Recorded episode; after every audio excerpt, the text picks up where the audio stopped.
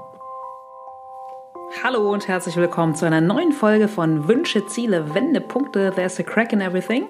Ich bin Lena und hier gibt's Interviews mit Menschen, die für mich Herz, Hirn und Haltung haben. Heute mit dem Lyka-Gründer Felix Leonard und ähm, ja, ich finde es mega beeindruckend, was Felix mit seinem Team in wenigen Jahren echt auf die Beine gestellt hat. Und von Felix können wir vor allem auch lernen, sich vielleicht gerade in Krisensituationen immer wieder die Frage zu stellen, wozu mache ich das? So, was ist der höhere Sinn? Was treibt mich an? und ähm, ja, was ist eigentlich mein Kern? In diesem Sinne ganz viel Spaß beim Zuhören.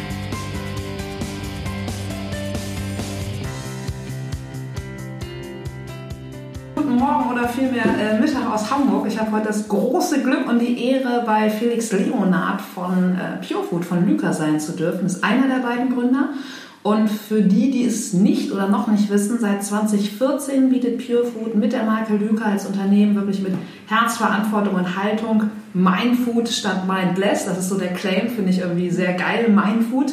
Und aus diesem Grund äh, spenden die Gründer eben halt auch von jedem verkauften Produkt zwischen 6 und 11 Cent an die Welthungerhilfe. Und damit also wird eben ein Schulkind in Burundi ein warmes Mittagessen finanziert und total geil. Im April habe ich gelesen, habt ihr damit auch die ein Millionste Schulmahlzeit erreicht. Also echt mega. Ansonsten alles 100% natürlich, bio und fair produziert. Wir werden bestimmt noch viel, viel mehr von Felix erfahren. Moin Felix. Moin, hi. Schön, dass ich da bin. ja, cool. Ähm, Felix, du als einer der Gründer, wie alt bist du? Ich bin 27. Alles klar. Ähm, jetzt mal so ein, weiß ich nicht, 27 minus 20 oder vielleicht noch ein paar Jahre mehr mhm. zurückgegangen. Was wolltest du als Kind eigentlich mal werden? Hattest du einen Berufswunsch und womit hast du dann nach der Schule irgendwann mal angefangen? Mhm. Ich hatte, ich hatte als Kind keinen so richtigen Berufswunsch. Mhm. Als Jugendlicher hatte ich den, hatte ich den, den Wunsch, äh, Profikiter zu werden. Krass. Habe das auch ein, ein bisschen verfolgt, nicht besonders erfolgreich. Okay. Ähm, genau. Heißt was? Ja, ich bin eine Zeit lang, habe ich quasi die Ambition gehabt, Wett Wettkämpfe mitzufahren und bin ein, zwei Contests auch mitgefahren. Ja. Ähm, und genau, habe mich dann, habe mich dann, hatte dann eine Verletzung und dann war das für mich, äh, war das für Thema für mich gegessen. Okay. Und dann äh, habe ich nach dem, nach dem Abi relativ, relativ schnell, ich wollte relativ schnell rausfinden, was mich, was mich äh, motiviert und was, Mhm. was ich, wo drin ich gut bin und wo drin ich nicht gut bin und äh, habe deswegen mich entschieden und vor allen Dingen war mir auch wichtig, mein Studium irgendwie selber zu bezahlen und selber zu finanzieren und ähm, habe dann dual studiert und das in einem klassischen Hamburger Kaufmannshaus, was es so seit 120 Jahren oder mittlerweile wahrscheinlich 130 Jahren gibt. Ja.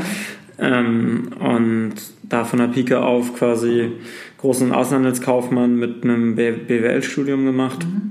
Aber schon seitdem ich 14 bin, eine unglaubliche Leidenschaft für gutes Essen und, Wow. und Lebensmittel gehabt und Ja.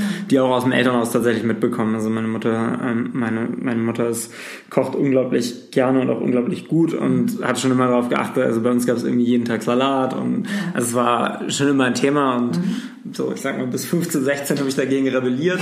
Oder ähm, und ja, also mit 14 habe ich dann angefangen, mir irgendwie selber Pfannkuchen zu machen, weil ich gedacht habe, es gibt's nicht oft, nicht, es gibt's nicht, nicht oft genug. Ähm, und ja, das war der, der Hintergrund. Ja. Das heißt, dann einfach ähm, ja, mit der Vorliebe und dem Fable für gutes Essen, aber trotzdem erstmal die Wahl, ey, was Solides, eine, eine kaufmännische Basis, so nach dem Motto, damit Das kann ich war- dann alles machen oder was? Das was war gar nicht so eine, das war gar nicht so eine bewusste, also rückblickend finde ich es krass, wie unreflektiert ich damals war wie Okay. wenig ich wusste über irgendwie Studienwahl und Ja. also ich habe mir halt schon versucht irgendwie Sachen durchzulesen, aber ich weiß, ich bin mit einem guten Freund von mir, der ähm, Maschinenbau studieren wollte, auf eine Messe hier in Hamburg gefahren. Ich Ja. glaube, diese Einstiegsmesse. Und bin da rumgelaufen und da hat er das erste Mal irgendwie gesagt, so, hey, ich überlege dual zu studieren, weil bezahlt und das war irgendwie in der Anfang der Klasse 12 so. Und Ja. dann dachte ich so, hm, okay, klingt, klingt nicht doof und habe mich dann da irgendwie eingelesen und ähm, hatte schon immer diesen, diesen Antrieb, irgendwie unabhängig zu sein. Cool. Und das klang in Theorie sehr, sehr sinnvoll, weil, Ja. weil dann halt, weil ich halt kein, kein BAföG oder Geld von meinen Eltern irgendwie Okay. brauchen würde, sondern halt einfach mein, meinen Lebensunterhalt selber verdienen könnte. Durch, Ja. ja, genau. Was glaubst du, woher dieser Drang nach Unabhängigkeit kam? Also kommst du aus so einem klassischen Macher-Unternehmer-Haushalt? Mm, ja, also der zumindest zur Hälfte. Ähm, also meine. ähm, meine Mutter ist Lehrerin ähm, und mein Vater ist auch Unternehmer. Mhm. und ich glaube, das habe ich definitiv irgendwie von klein auf, klein auf aufgesogen. Ähm, vor allen Dingen war bei uns immer klar, also es, ich wurde immer dazu erzogen, dass ich quasi, also es gab immer die klare Ansage, dass, dass man sich sein Geld irgendwie verdienen muss und dass, also ich habe irgendwie permanent Nebenjobs gemacht und ähm, ja, ob es Rasenmähen oder, oder sowas war, aber ähm, es war immer klar, dass man irgendwie was tun muss. Und ähm, daher kam auf jeden Fall der Drang, ähm, und auch die Motivation, mir das selber zu, zu, zu finanzieren, mhm. ähm, kam, glaube ich, auch so ein bisschen aus dem, aus dem Mythos der Familie. Das, also meine, meine Oma war ähm, nach dem Zweiten Weltkrieg alleinerziehend mit zwei, mit zwei Söhnen, mit meinem mhm. Vater und ihrem Bruder. Mhm. Und ähm, mein Vater war quasi der Erste in der Familie, der irgendwie studiert hat. Und das hat er sich auch nur leisten können, weil er es beim Bund gemacht hat. Quasi der Bund für ihn bezahlt hat für zwölf, zwölf Jahre. Und so diese, diese Mentalität ähm, ist, bin ich sehr, sehr dankbar für, dass mir die weitergegeben ja. wurde, worden ist, ja. Spannend. Und dann hast du das ähm, duale Studium gemacht mhm. und hast du währenddessen schon gedacht, so ey cool, irgendwie was eigenes im Food-Bereich oder wie kam es dann letzten ich, Endes? Ich habe währenddessen tatsächlich schon gegründet. Ähm, also ich habe ähm, völlig naiv in dieses duale Studium gestartet und irgendwie nach sechs Monaten komplett frustriert, weil ich irgendwie nicht nach sechs Monaten schon Entscheidungen treffen konnte oder so. Also ich weiß nicht, ich weiß nicht, was ich mir da vorgestellt habe, aber ich war auf jeden Fall ziemlich, ziemlich verblindet. Ähm, und ja, bin halt in der Firma, wurde dadurch sehr geerdet, was echt wertvoll war und gleichzeitig aber auch immer wieder gegen Wände gelaufen, weil so ich, ich, erinnere mich daran, in der Logistikabteilung irgendwie einen Prozess hinterfragt zu haben, der, der meiner Meinung nach völlig Quatsch war, wie der lief. Und aber also es, es ging gar nicht um den Inhalt in der Diskussion, ja. sondern es war einfach so, nee, wir haben das schon immer so gemacht und das, das können wir jetzt ja nicht einfach ändern, nur weil dir, weil du irgendwie eine Idee hast, wie okay. wir es besser machen können. Ja, ja. Und das, ähm, ja, solche Situationen kamen irgendwie ständig vor. Und dann war ich wirklich so nach dem ersten Jahr mhm extrem frustriert und wirklich an einem Punkt, wo ich einfach überhaupt, also ich echt keine Lust mehr hatte auf das, auf das duale Studium und auf die ganze Gesamtsituation. So, es ja. war nett, ja. irgendwie Geld zu verdienen und ich habe tatsächlich auch im dualen Studium, das muss man der Firma hoch anrechnen, zahlt ihr den dualen Studenten gutes Geld, so viel verdient, dass ich davon irgendwie in Hamburg leben konnte. Aber habe da halt dann sehr, sehr früh realisiert, dass mir dieses Geld so, das ist cool und das ist gut, dass ich irgendwie davon leben kann, aber es bringt mir halt auch nicht mehr. Mhm. So, und das macht mich jetzt auch nicht irgendwie glücklich, da Geld auf dem Konto zu haben, sondern es ist irgendwie ein notwendiges Mittel, was mhm. ja, aber halt nicht irgendwie mehr bringt. Und ähm, dann quasi das noch so dann angefangen, wirklich nach dem ersten Jahr schon Ideen zu brainstormen für eigene Unternehmen und völlig von, also Food, aber auch nicht Food-Sachen, komplett andere Sachen. Und ähm, bin dann ähm, im zweiten Jahr des dualen Studiums ähm, quasi das, oder beziehungsweise na, direkt nach dem zweiten Jahr ist, haben wir ein Auslandssemester im, im Studium mhm. und ähm, da bin ich, ähm, hatte ich mich aus einer Laune raus eigentlich ähm, in Harvard und am MIT beworben. Wow. Einfach weil es irgendwie nach einem Feiern abends war so das Thema, wo gehen wir denn alle ins Auslandssemester hin? Ja. Und ich habe irgendwie, keine Ahnung, bin ich auf die Seite gegangen und am nächsten Morgen war halt die Seite von, von Harvard noch offen. Mhm. Ist mir klar geworden, dass man, also tatsächlich, dass man sich einfach da bewerben kann. Okay. So, und das war mir irgendwie bis zum Zeitpunkt überhaupt nicht bewusst. Ich glaube, es ist auch den wenigsten Leuten bewusst, dass du es einfach, dass, dass du es einfach, einfach machen kannst. Und dachte dann so, naja, also kann, kann man also die Bewerbung rausschicken, ist jetzt nicht so der, also war schon, war irgendwie zwei, drei Wochen Aufwand, weil du auch Empfehlungsschreiben und so brauchst, aber ich habe es dann einfach fertig gemacht und habe dann sowohl ähm, nach Harvard als auch ans MIT eine Bewerbung geschickt mhm. ähm, und hab's ehrlicherweise komplett verpeilt. ähm, Was meinst und, du verpeilt? Das naja, also ich habe die, ich hab die Bewerbung irgendwie im Januar rausgeschickt ja. und im ähm, mussten uns halt irgendwie bis Ende April entscheiden, welche Partnerunis und wo wir hin wollten und hatte mir dann eine Partneruni in Südafrika ausgesucht, weil ja. in Südafrika kann man ganz gut kiten und äh, klang grundsätzlich nach einem guten halben Jahr irgendwie. Ähm, Wein trinken, kiten. Ja, gutes Essen. War ja. gutes Essen, irgendwie gutes Wetter. Ähm, und hatte auch für Südafrika quasi schon die Zusage von der, von der Partneruni, von der, von der Nordakademie. Und ähm, ja, habe dann eigentlich alles für Südafrika geplant gehabt, als ja. dann irgendwann Mitte Mai ein Schreiben aus Harvard kam, dass ich ähm, fürs Auslandssemester dort äh, zugelassen wäre. Krass. Und genau, dann halt darüber gegangen. Ja. Und das war also das Semester dort. Ich, also wenn du in Harvard studierst, kannst du auch Kurse am MIT nehmen. Mhm. Und das MIT hat mir irgendwann im Juni eine Zusage geschickt, wo ich halt dachte, so, okay, das wäre von der, vom okay. Timing her eh, ja. jetzt eh nicht funktioniert.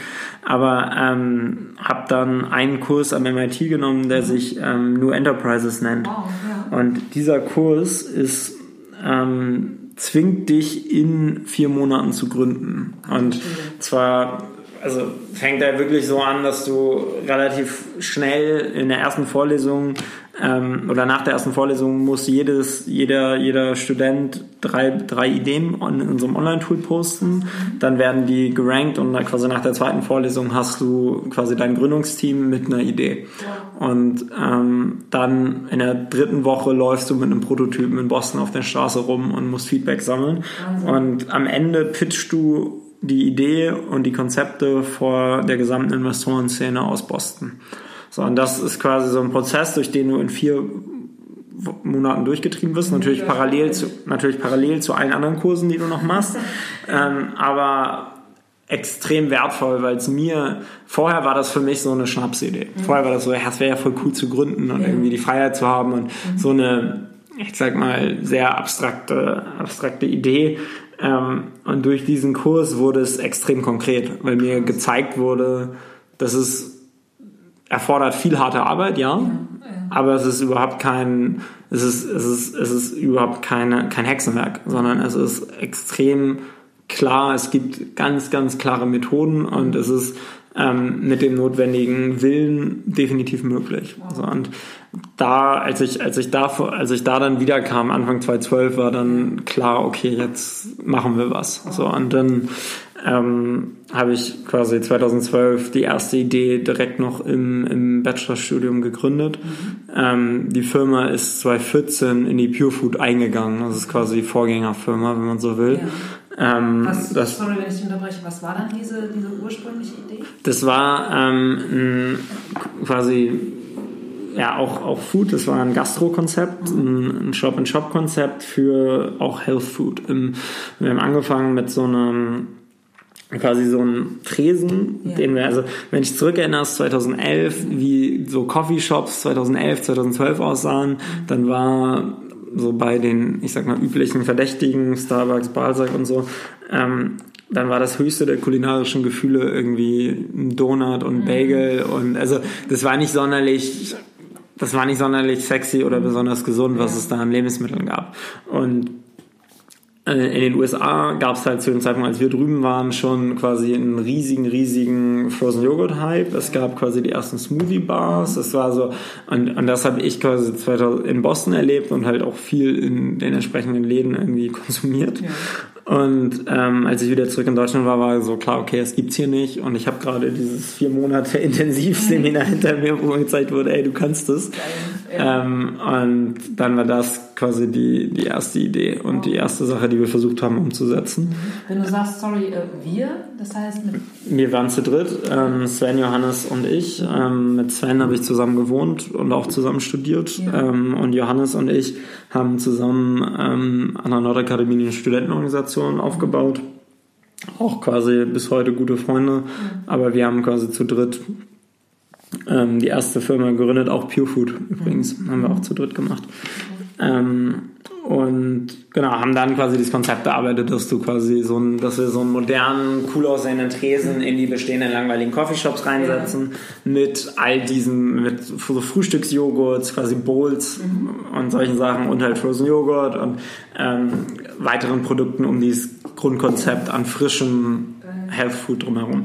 Ähm, und haben dann ähm, das auch haben es auch realisiert, aber parallel zum dualen Studium und parallel zum Job. Also wow. ähm, mit ja einfach nur in Anführungszeichen nebenbei.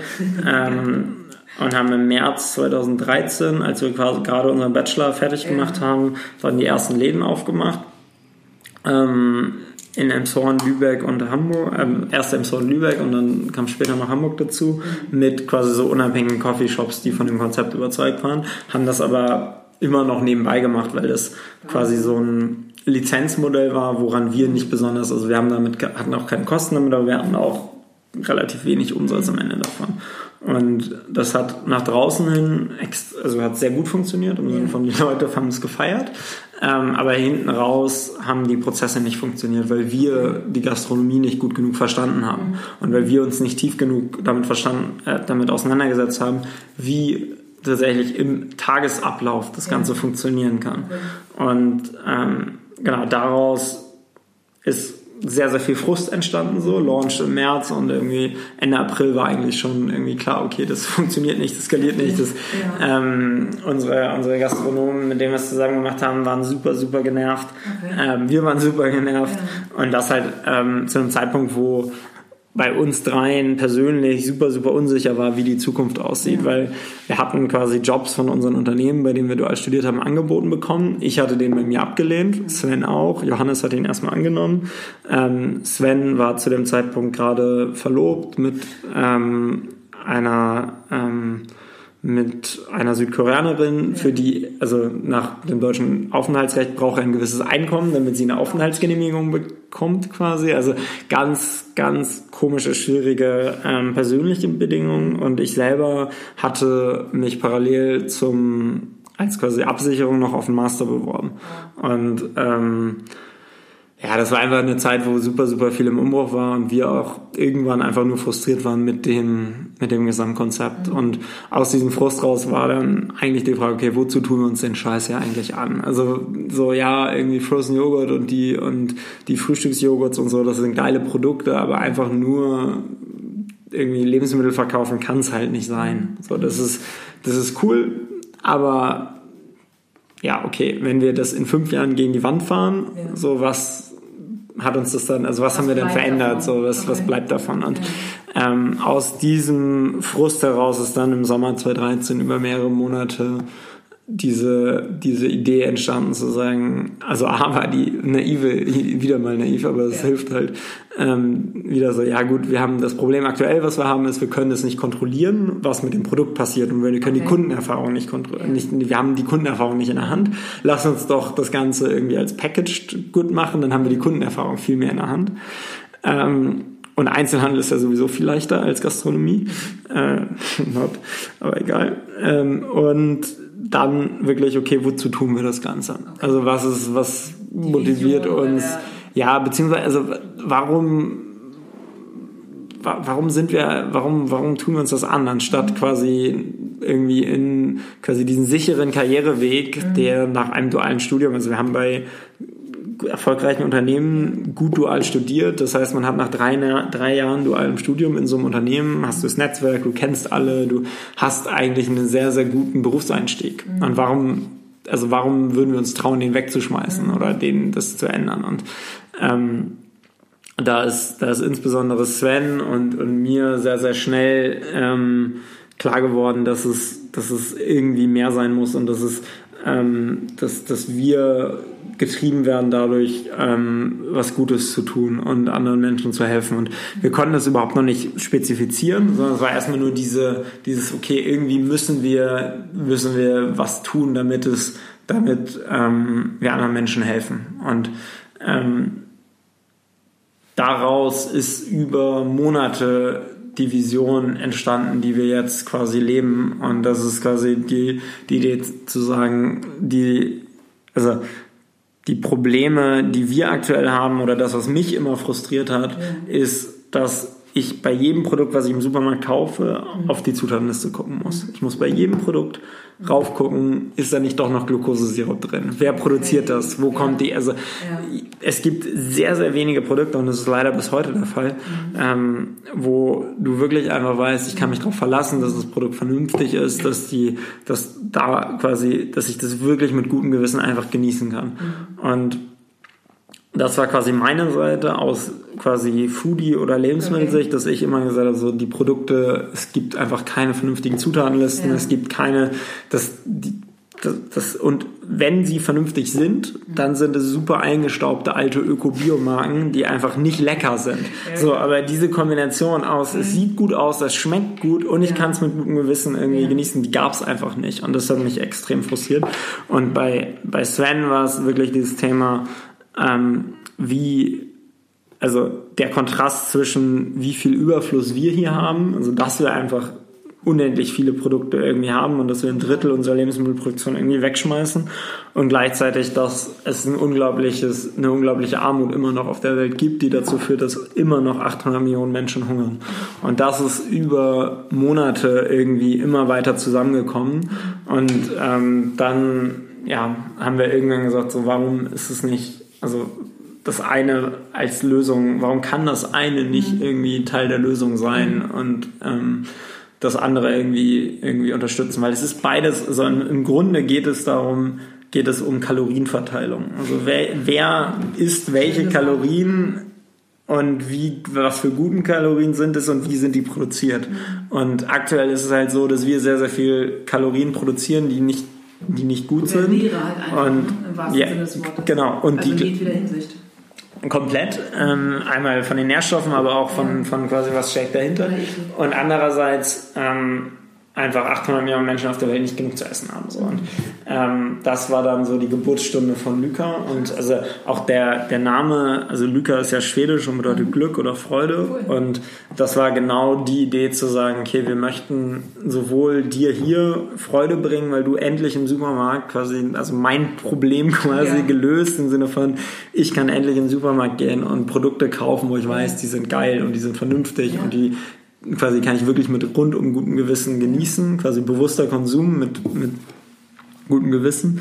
Ähm, und auf der anderen Seite nutzen wir diesen Konsum, um tatsächlich einen Unterschied zu machen und um uns nachhaltig und langfristig zu engagieren und um eine entsprechende wirtschaftliche Entwicklung in entsprechenden Ländern auszulösen und um das Problem irgendwie an der Wurzel zu fassen. Und ja, das war so die, die Geburtsstunde von dem Ganzen. Ähm, und dann haben wir ähm, neben all diesen privaten Sachen, also haben wir das quasi, ähm, ja, haben wir angefangen an Lüker zu arbeiten und haben es dann äh, 2014 gegründet. Alles immer noch nebenbei. Also ich habe in der Zwischenzeit meinen, mhm. ich habe in der Zwischenzeit meinen Master angefangen gehabt in Paris. Ja. Ähm, und wir haben es halt quasi remote. Ähm, ich war in Paris, ähm, die anderen in Deutschland gemacht, haben dann Anfang 2014 14, März 2014 die erste Finanzierungsrunde gemacht okay. ähm, und sind dann quasi losgelaufen mit den ersten Produkten in Handel. Und es war dann für uns sehr, sehr offensichtlich, dass das erste Produkt Frozen Joghurt bzw. Mhm. Eis wird, weil wir, A, kannten wir das Produkt schon, wir hatten schon Produzenten, wir hatten die Rezeptur und B, gerade der Bereich ist, also wenn du ins Eisfach guckst, dann hast du die Wahl zwischen Unilever und Nestle. Mhm. So, das ist eigentlich deine, deine Auswahl.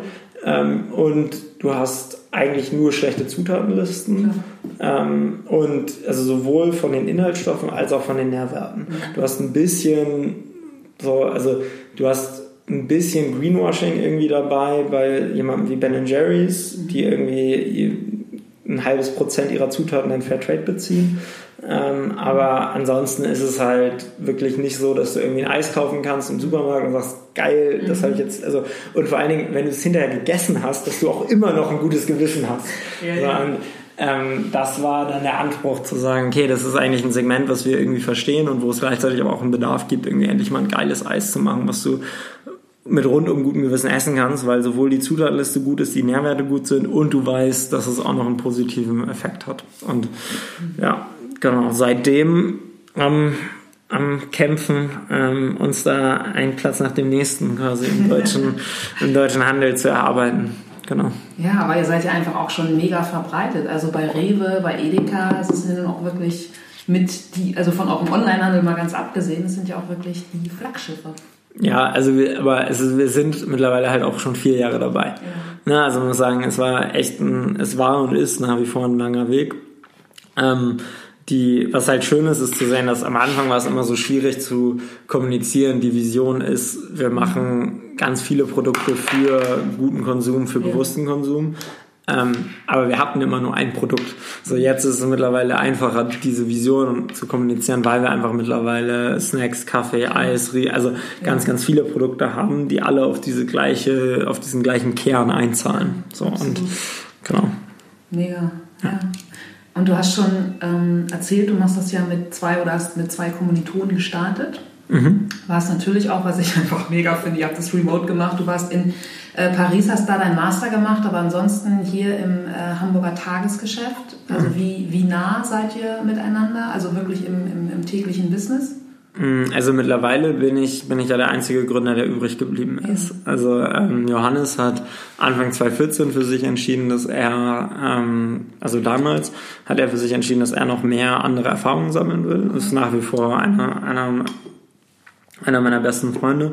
Ähm, das war damals, also wahrscheinlich eine reflektiertere Entscheidung als meine Entscheidung, das Ganze zu tun. ähm, und Sven und ich haben das bis ähm, vor einem knapp einem Jahr zusammen gemacht. Okay. Und Sven hatte aber ähm, ziemlich, ziemlich hartes ähm, Burnout Ende 2016, also ab September 2016. Mhm. Ähm, genau. Und deswegen bin ich mittlerweile alleine. Okay. Und aber du hast ähm, ein richtig großes Team hier sitzen, oder? Ja, also alleine im Sinne von als einziger, als einziger, einziger Gründer. Ähm, es ist aber tatsächlich bei uns so, dass jeder Mitarbeiter auch Anteile im Unternehmen hat wow. ähm, und dementsprechend das auch keinen großen Unterschied macht. Wir sind mittlerweile 15 Leute. Wow, ja. toll. Ja, und du hast es gerade schon skizziert. Ähm, einer deiner ähm, Partner hatte einen Burnout. Und mhm. wenn ich gerade höre, was, was ihr oder was du einfach über die Jahre einfach gerockt habt mit äh, Berufstätigkeit, mit Studium, mit mhm. äh, auch Gründer. Also wie trägst du für dich Sorge? Also mhm.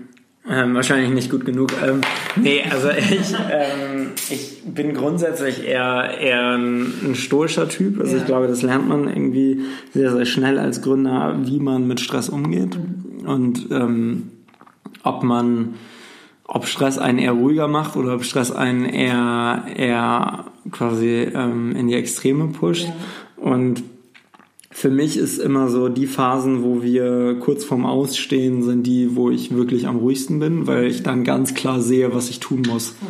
Also dann, dann ist mir, für mich ist es viel, viel schwieriger, so zum Beispiel wie jetzt gerade in einer Phase, wo es echt super, super gut läuft, die also zu priorisieren und klar zu wissen, okay, die und die Sachen muss ich, also mhm. es fällt mir jetzt viel, viel schwieriger als in einer Phase, wo quasi wir kurz vorm Ausstehen. Weil dann in dem Moment, wo ich weiß, wir sind in, in vier Wochen weg oder wir sind in vier Wochen pleite, ja. ähm, was durchaus in unserer Geschichte schon öfters mal vorkam, ähm, und da weiß ich genau, was ich tun muss. Also das ist irgendwie, da habe ich relativ schnell einen Blick dafür, was, was irgendwie notwendig ist. Das ist in, in einer Situation, wo, ähm, wo es gut läuft, bin ich, ja, aber ich glaube, da hat jeder Gründer so seine Stärken und Schwächen. Und ähm, ja, ich bin da, glaube ich, eher, eher in Krisen der, der ruhige Mensch und ähm, werde unruhig, wenn es quasi zu gut läuft und ich ähm, irgendwie das Gefühl habe, die nächste Klippe kommt mhm. irgendwo, aber ich sehe sie noch nicht.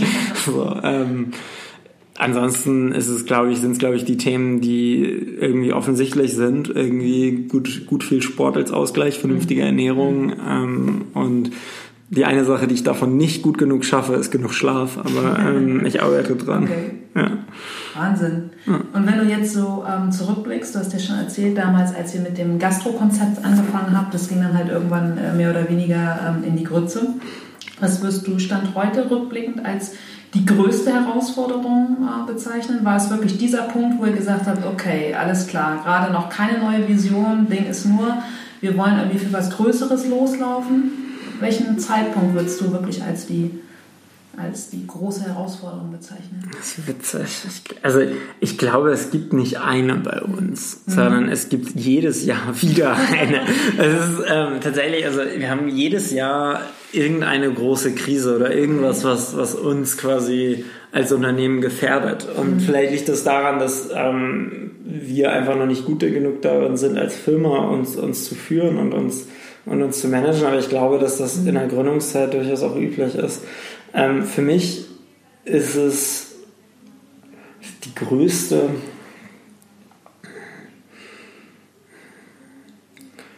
die für dich die, die, die stärkste Bedeutung hatte?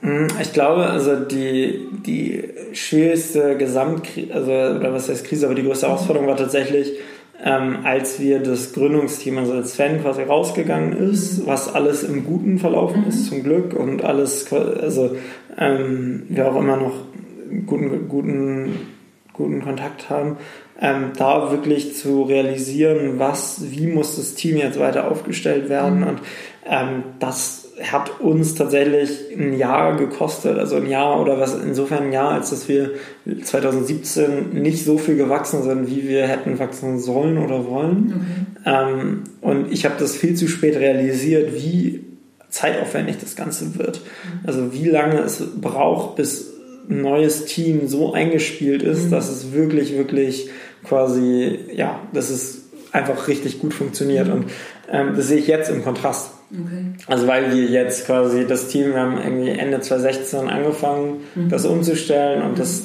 alle, die jetzt hier sind, sind irgendwie jetzt seit über einem Jahr hier und quasi alle fest oder der, der feste Kern an Festangestellten ist seit über einem Jahr hier und spielt einfach mega, mega gut zusammen und ähm, das quasi zu überstehen und da jetzt zu dem Punkt zu kommen, wo das wirklich super gut ineinander greift und auch einfach extrem gut funktioniert.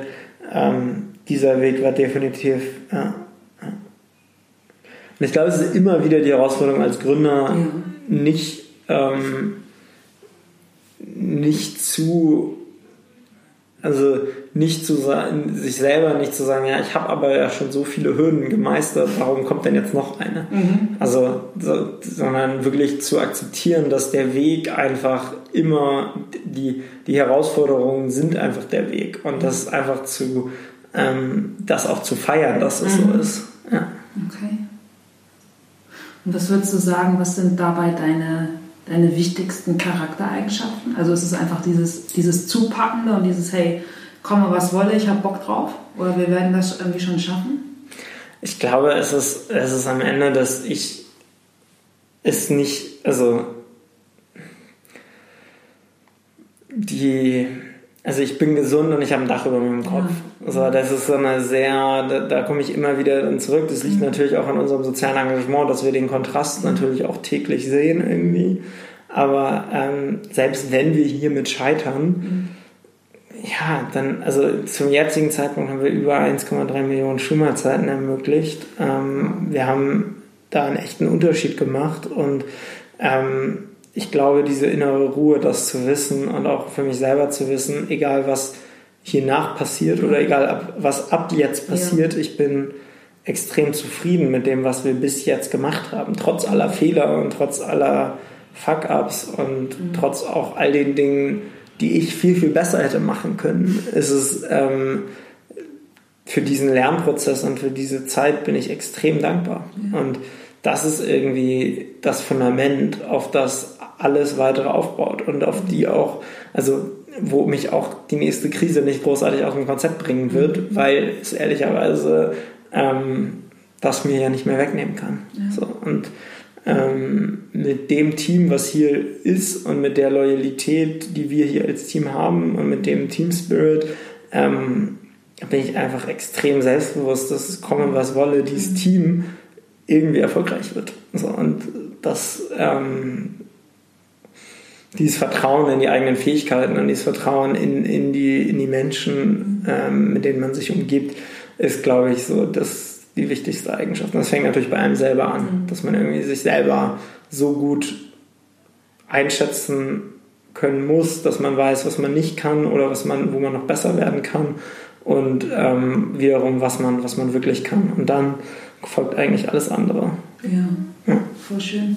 Würdest du sagen, es ist einfach so eine, so eine Reflexion und so eine Grunddankbarkeit, die du einfach als, ähm, als wichtigste oder als, als ein ganz wichtiges charakterliches Fundament für dich mitbringst? Auf jeden Fall, ja. Also eine, eine Grunddankbarkeit und, und die es ist am Ende ist es auch Selbstbewusstsein natürlich in irgendeiner Art und Weise. Ähm, aber nicht im Sinne von irgendwie rumpoltern und Ego, mhm. sondern im Sinne von ähm, Wissen, wirkliches Bewusstsein für was also wo, wo muss ich mich auf andere verlassen? Mhm. Ähm, ich, ganz banales Beispiel ist meine Rechtschreibung und Grammatik. Also es ist, es ist, ich bin, ich, ich versuche darin besser zu werden, ja. weil ich auch immer ein Growth Mindset predige. ähm, aber ich weiß, dass ich zum jetzigen Zeitpunkt noch nicht gut genug darin bin. Und ähm, ich weiß einfach, dass ich, dass ich, wenn ich Texte schreibe, die irgendwie veröffentlicht werden, dann muss da halt noch mal jemand rüber gucken. Und das ist auch also ist auch sinnvoll und ist auch gut so. und das ist, ähm, ja, ich glaube, da, da fängt es an, ne? Also so klein. Das, äh, ich meine, wenn, weil, weil das ist die Basis dafür, dass man auch ehrliches Feedback annimmt. Also nehme, also um es um es mal auf ein ernstes Thema zu machen, wenn wir als wir uns nicht gegenseitig hier als Firma ernstes Feedback jederzeit geben könnten, dann könnte es sein, dass ein Produkt überhaupt nicht läuft, was der Vertrieb sofort weiß, weil der Handel sagt einem das einem direkt, ähm, aber dieses Feedback nie bei mir ankommt oder bei jemandem im Produktmanagement, weil irgendwie es untergeht oder weil man sich nicht traut oder weil also schützen wollen, schützen wollen, wie auch immer, quasi jemanden anderen nicht verletzen wollen, weil man denkt, dass das quasi irgendwie das Ego angreift, wenn mhm. mir sagt, wenn mir sagt, ja deine Produktidee war aber doof und hat nicht funktioniert. Ja. Ähm, das ist so die, das ist so essentiell dass man da so ein hohes Vertrauen in quasi das Team, in sich selber und in die Ehrlichkeit, also nur wenn man die Selbstvertrauen hat, dann kann ich auch akzeptieren, wenn mir jemand sagt, hey, die Idee war doof. So, dann kann ich sagen, ja, okay, was lernen wir jetzt daraus? Warum? Okay, ja. was sind die Daten? Gut, dann was können wir besser machen? Ja, so, was ist, das, was ist der nächste Step? Und das ist ähm, deswegen für mich wirklich das wichtigste Fundament. Cool.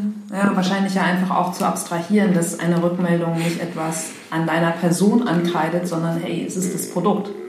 Ja, also beziehungsweise, also das ist ja, das ist so, das, ne, wie, also, also ich, Ego, raus, Ego ja. sollte man halt genau. sowieso nicht haben als Gründer. Also ich finde, wenn du Ego hast, dann, dann, naja, also hast ein Problem. das kann, das kann halt natürlich, also es gibt also extrem erfolgreiche Egomanen.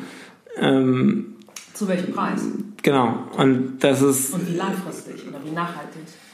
Und wie gerne, also was für eine Arbeitsatmosphäre ist das und, und wie glücklich sind die Menschen und mhm. das ist, und wie glücklich sind die selber. Mhm. Also, wie, also, wie glücklich ist ein Donald Trump, weiß ich nicht. Das würde ich, fände ich, fände ich, fände ich spannend, mal, ja. mal, mal irgendwie rauszufinden.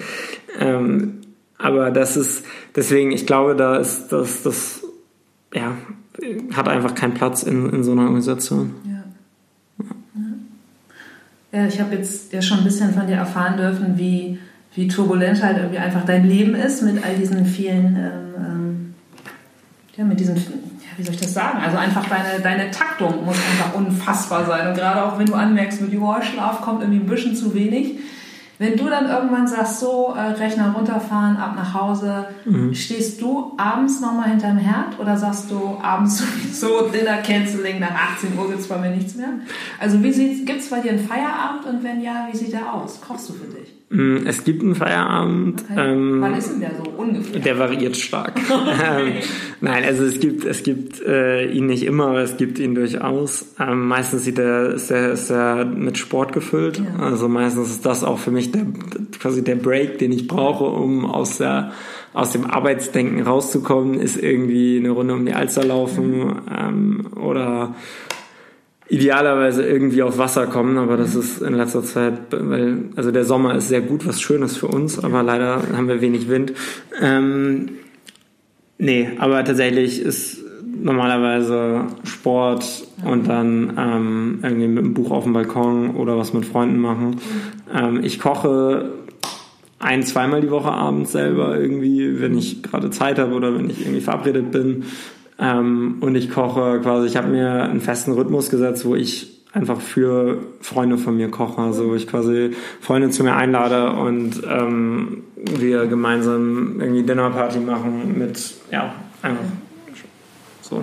Das zwingt mich ein bisschen dazu, öfter zu kochen und ähm, das finde ich tatsächlich auch extrem schön. Ja, voll schönes Ritual. Also dein, dein Favorit am Herd, was machst du für Freunde am liebsten? Oder was, was kannst du richtig gut? Was schmeckt dir richtig gut? Muss nicht immer dasselbe sein. Also ich, ähm, was vielleicht überrascht ist, ich backe erstaunlich gern Brot. Wow. Also das finde ich, es ist, weil es so, weil es so unglaublich kreativ ist und weil du einfach immer wieder was Neues ausprobieren kannst, ohne dass du dich groß vorbereiten musst. Mhm. Daran scheitert es nämlich in anderen Bereichen oft, aber Brot ist ja. so, wenn du die Kernzutaten zu Hause hast und die werden auch nicht schlecht, die habe ich auch immer zu Hause, dann kannst du eigentlich immer was Geiles zaubern. So mit ein bisschen Gewürzen und irgendwie geilen Mehlvariationen und geilen Körnern und so kannst du immer was Gutes machen. Das ist so eine sehr, sehr einfache Sache. Ähm, und dann habe ich halt auch tatsächlich immer, ähm, also was ich eigentlich jeden Tag mache. Und das ist halt auch so eine Banalität, das ist nicht kochen, aber ich mache halt jeden Tag irgendwelche unterschiedlichen Smoothies, das ist eigentlich immer mein Frühstück und die sind immer mit, also irgendwas Grünes ist da immer drin, irgendwas an, irgendwas an Beeren, ähm, immer ein Leinsamenöl, ähm, so Basics halt, wo ich einfach, für mich ist es eine Checkliste, wo ich einfach weiß, okay, damit habe ich irgendwie, hab ich, so ich habe zumindest eine gewisse, selbst wenn ich den ganzen restlichen Tag quasi nur arbeite und zu nichts komme, habe ich zumindest irgendwie eine gewisse Anzahl an Vitaminen und irgendwie Fettsäuren und so erledigt, genau. Ähm, und ansonsten ähm, mache ich wirklich, also ich, ich probiere extrem viel aus und damit gar nicht mal so anspruchsvolle Sachen. Also ich finde tatsächlich ähm, Captain Cook als App liebe ich, ähm, weil die einfach jeden Tag, es ist so, es nimmt mir sehr, sehr viel Auswahl ab, weil die bieten mir jeden Tag einfach nur drei Gerichte an und wenn ich so einen Abend habe, wo ich so um 19 Uhr sage, ah geil, heute koche ich, dann kann ich einfach so zack, zack, drei Gerichte und das sind oft irgendwelche veganen Currys cool. oder ähm, das letzte, was ich gemacht habe, was ich richtig lecker fand, war Blumenkohl-Curry. So, das war gut. Ja. Schön. So. Ja.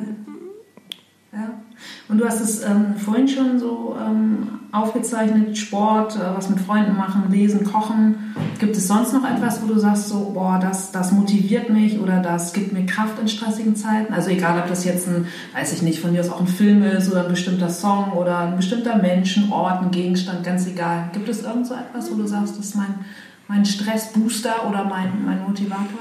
Es ist auf jeden Fall, ähm, also ich bin an der Nordsee groß geworden und deswegen ist für mich jedes Mal, wenn ich irgendwie einen Horizont habe, wo ich nur Wasser sehe, dann ja. komme ich runter und dann bin ich entspannt und das, das hilft extrem. Also ähm, tatsächlich einfach ans Meer zu fahren ähm, ist definitiv für mich der der einfachste Weg runterzukommen ist einfach nur der Blick aufs Meer. So, das ist irgendwie sehr, sehr einfach.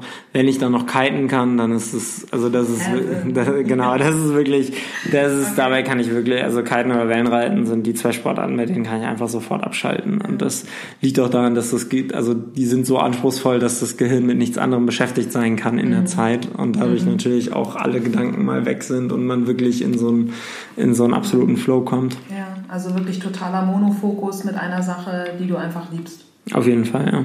Voll schön. Ja.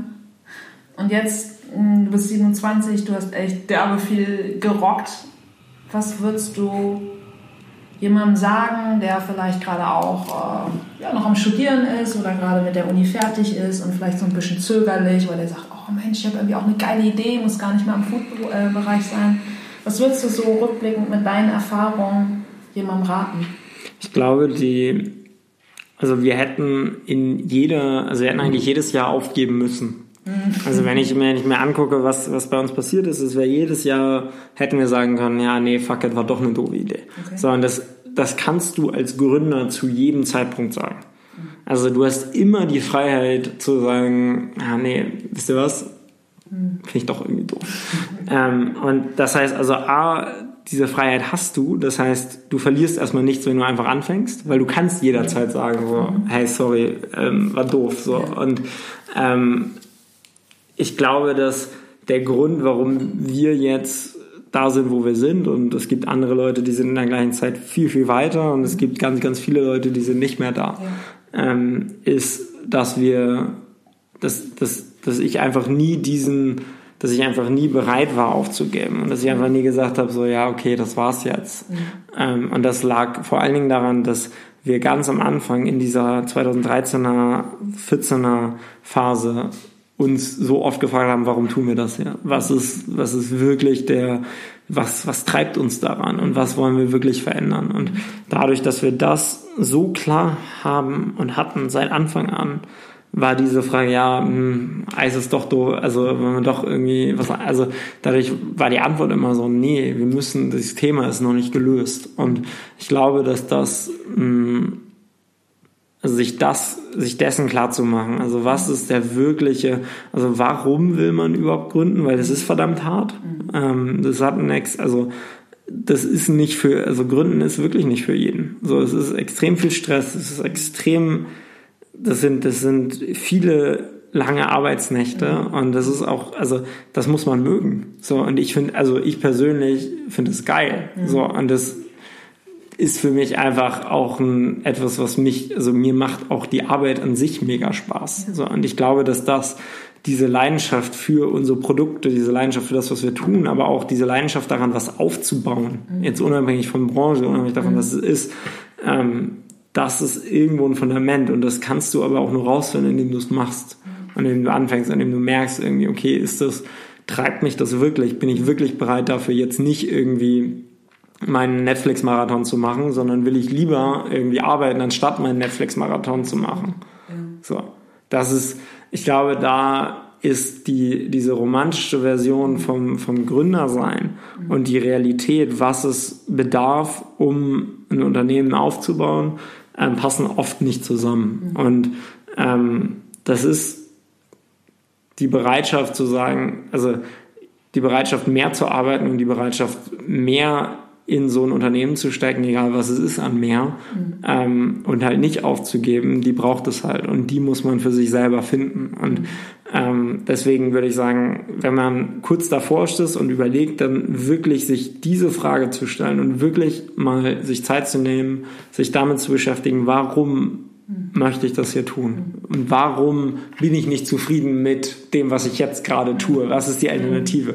Und wenn dann klar wird, ist es irgendwas, was man wirklich ändern muss oder möchte oder was einen überhaupt nicht, also was einen nicht schlafen lässt und nicht ruhen, ruhen lässt, ähm, wenn man es nicht löst, dann ist es wahrscheinlich das Richtige. So, und das soll, also das muss, je, je klarer das ist, desto besser. Und das Witzige daran ist, dass es ja komplett also unser Produkt und das, was wir tun, hat sich so krass oft geändert in den letzten vier Jahren, da, aber die zugrunde liegende Idee nicht. Ja. Und deswegen ja. ist es bei uns so, also wenn Leute, also wenn Leute sagen so, ja, aber ich habe nicht die richtige Produktidee oder ich weiß nicht so, nee, das ist es gar nicht. Mhm. Weil bei uns ist die Produktidee mittlerweile irgendwie fünfmal ja. abgeändert und fünf neue Produkte dazu. Mhm. Aber die Idee ist immer die gleiche geblieben. Und ich glaube, dass das der, der Startpunkt sein oder ein Startpunkt sein kann. Okay. Klasse. Das heißt, du würdest sagen, die einem jungen Menschen oder wem auch immer zu raten, so, ey, reflektier mal, frag dich mal und ähm, wenn du es für was, was Höheres, für was Größeres machst, also für einen, für einen Zweck, der nicht mit deinem persönlichen ähm, Verdienen oder Ego zu tun hat, dann zu sagen, ey, probier es aus, Vollgas. Also, ja gut, also wenn du, wenn du Geld verdienen willst, dann geh ins Investment Banking. Also das, gesagt, ja, das ist, also der Weg dahin ist auch hart, aber der ist sehr, sehr Vermutlich. klar. Also dann brauchst du gute Noten, geh an eine von zehn Unis in der ja. Welt und dann kommst du ins Investment Banking mhm. und dann bist du sicher mit 35 Millionär. So, juhu. Wenn man das will. Wenn man das will. Ja. So, aber das ist, also wenn einen das treibt, dann kann man das machen. Das ist überhaupt kein. Also genau, das aber das wäre dann ja der Zweck, so, ey, ich will Millionär werden. Genau, ist ja auch okay. Klar, ist ja auch, ohne, ist ja auch, ist ja auch, ist ja auch fair. Klar. Hat ja auch, also hat ist ja auch, eine andere Aussage. Genau, also ja. kann, kann, also habe ich auch Respekt vor, wenn man das, ja. wenn man das will. Und ich habe also meinen Master in Paris an der Uni gemacht, wo äh, ich bin der Einzige aus meinem Master, der nicht im Investmentbanking in London sitzt. So, also, ja, ja, ich habe den Master of Finance an der HEC in Paris gemacht. Das ja. ist so und, und genau und da also deswegen ist es ist es ich kann diese ich kenne diese Einstellung ich kann die auch zum gewissen Grad verstehen. Ja. Ähm, nur das ist es halt nicht. Also wenn du reich werden willst, dann werde auf gar keinen Fall Gründer, mhm. weil das kann also das kann ein Nebeneffekt sein davon, dass du gründest. Ja. Und das ist ein cooler Nebeneffekt. Ja. Aber das ist niemals der Treiber, der dich durch den ganzen Shitstorm durchträgt. So. Ähm, ja, Okay. nur, nur, meine, nur meine Meinung. Ich glaube, es gibt, es gibt halt sehr, sehr wenige Ausnahmen, die dann in der Presse groß berichtet werden. Von Idee, App programmiert, viral gegangen, für 100 Millionen verkauft. Da gibt es in Deutschland zwei, drei von, in den USA irgendwie 50. Aber rechne mal zwei, drei auf die Tausenden, die es irgendwie probiert haben. Absolut, klar. Oder in den USA wahrscheinlich auf die Millionen, die es Ja, probiert haben. ja, so, und das ist, ähm, ja. Ja. Und ich glaube, dass man da, also es muss ja nicht immer dieses, diese große Gründer Milliardenunternehmen sein, sondern es kann ja auch einfach, wenn es irgendwie der Wunsch ist, also den größten Respekt habe ich, also wenn wenn die Frage ist, was ist, den größten Respekt habe ich zum Beispiel vor unserer Reinigungsfirma hier. Äh, das ist eine, ähm, das ist eine Frau, die sich selbstständig gemacht hat mit einer Reinigungsfirma, jetzt mittlerweile fünf Frauen hat, die, die mit ihr arbeiten und das seit zehn Jahren macht. Und das, also die Leistung, es ist so gut und es ist, es ist einfach, dafür habe ich den höchsten Respekt. Und das ist eine geile Firma. So, und das ist jetzt nicht irgendwie sexy im Sinne von irgendwie Tech oder AI oder so, aber das ist doch, also das ist, die Kunden sind happy, das ist irgendwie, finde ich, wird sowas zu wenig gefeiert im Vergleich zu irgendwie den, ja, Ja, was irgendwie vermarktungsträchtig ist oder was nach außen hin irgendwie vermeintlich äh, schick aussieht. Ne? ja, Ja. ja, umso schöner, dass, dass ihr geile Produkte habt, die, die eine Vision leben. Und ähm, ja, ich bin stark beeindruckt von dem, was ihr hier irgendwie gemeinsam rockt und auf die Beine gestellt habt. Insofern erstmal vielen, vielen Dank für deine Offenheit, Felix. Und Danke. gibt es denn irgendetwas, was die Zuhörer noch für Luca tun können? Also abgesehen davon, dass ich sämtliche Links in die Shownotes packe und äh, nur empfehlen kann, alle Produkte zu kaufen. Also nicht nur den geilen Frozen Joghurt, sondern natürlich auch den Cold Brew Kaffee und die Snack Bites und die Riegel. Plant ihr noch ein neues Produkt? Das muss ich noch unbedingt wissen. Zeitnah. wir planen sehr viele neue Produkte sehr zeitnah. Also es kommt auf jeden Fall zum, es kommen auf jeden Fall einige neue, neue Produkte in den nächsten sechs Monaten, Cool. ähm, definitiv. Ja. Und also das Ziel ist tatsächlich an jeder Kategorie irgendwie, wo es das noch nicht gibt, Ja. ähm, die gute Alternative zu sein. Und da gibt es noch ein paar. Okay. ähm, ohne jetzt da mehr zu verraten.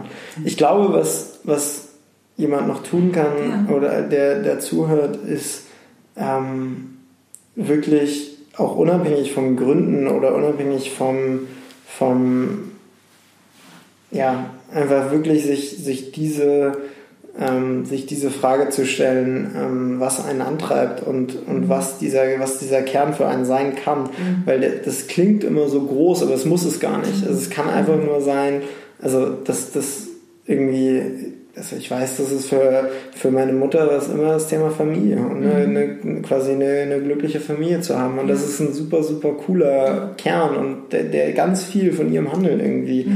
So, und das ist extrem wertvoll, das für sich selber irgendwie klar zu haben. Und ähm, das ist was, was ich glaube, was jeder für sich selber irgendwie tun könnte und sollte. Ja. Und genau. Toll. Ein sehr, sehr schönes Schlusswort. In diesem Sinne, äh, kauft Luca-Produkte und äh, bleibt gesund. Vielen Dank, Felix. Danke sehr. Das war das Interview mit Felix Leonard von Lyca.